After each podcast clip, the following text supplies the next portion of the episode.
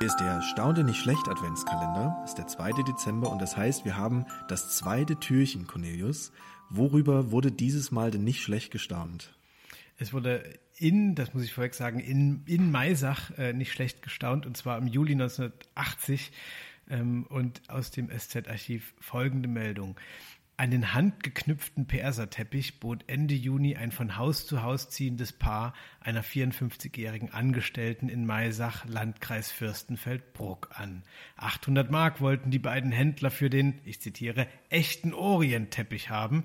Käuferin zahlte den Preis und erhielt als Beleg ein Zertifikat.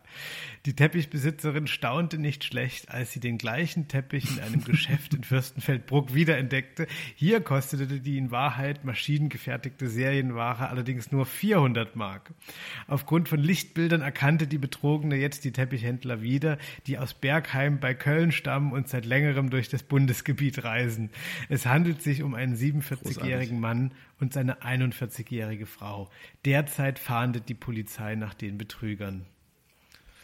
Lukas. Wissen wir, wurden die gefunden, Cornelius? Hast du noch mal geschaut nach den nach den Perser die gefunden wurden, habe ich jetzt nicht nicht rausgeguckt. Ja. Ich habe jetzt nicht nochmal bei der Polizei oder bei Europol angerufen.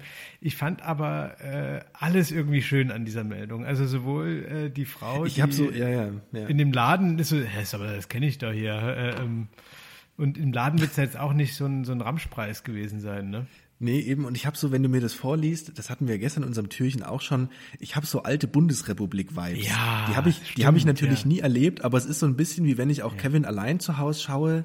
Das ist so eine, eine ganz analoge Welt. Ja. Das ist gefühlt irgendwie alles noch in Ordnung. Man, man muss noch woanders hin oder irgendwo anrufen. Es ist alles ein bisschen umständlicher und vor allem, es gibt noch so Kleinkriminelle, die man nicht überführen kann, indem man einfach mal irgendwo was googelt.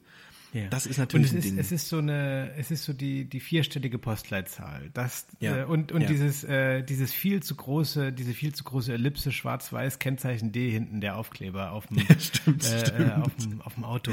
Und das Lieblingswort von mir in dieser Meldung ist unbedingt das Wort Zertifikat. Ich denke immer, wenn ich Zertifikat ja, höre, ja. es ist ausgedacht, es ist gefälscht, das hat ein Kind gemalt.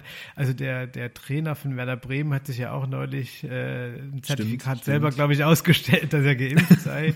ähm, ich habe jetzt, nachdem ich völlig übermüdet beim Vorlesetag in einer Schulklasse vorgelesen habe, mhm. auch ein Vorlesezertifikat bekommen. Es klingt für Ach, mich immer stark. ausgedacht. Zertifikat klingt für mich nie echt und, und vertrauenswürdig. Doch, für mich, für mich schon. Für mich ist das auch, das ist absolutes Beamtendeutsch und das ist für mich, also wenn, wenn mir irgendeine Firma, irgendein, ein, eine Behörde ein Zertifikat ausstellt, dann weiß ich, es, es, es, es geht eigentlich gar nicht besser. Das ist so Beurkundung, alles, was da dran hängt.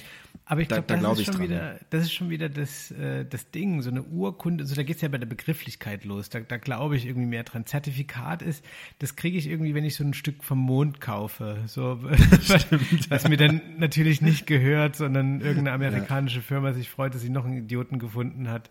Ähm, Zertifikat, ich, ich, I don't believe it. Ich kann es dir nicht genauer, genau erklären.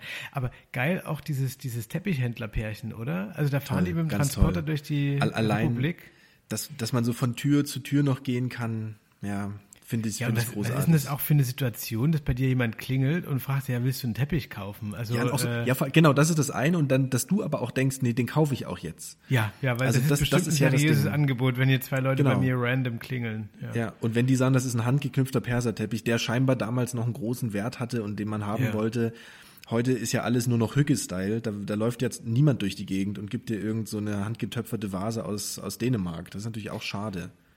Laufen, Lukas, ist etwas, was wir als äh, erfolgreiche Podcaster auch schon lange nicht mehr machen. Wir äh, setzen uns jetzt auf unseren Flying Carpet und düsen direkt äh, zum 3. Dezember. Dann hören wir uns nämlich schon wieder mit unserem Adventskalender. Ja, ich freue mich drauf. Das nächste Türchen wird auch. bestimmt noch, noch, noch viel besser. Gucken wir mal. Bis dann. Bis dann.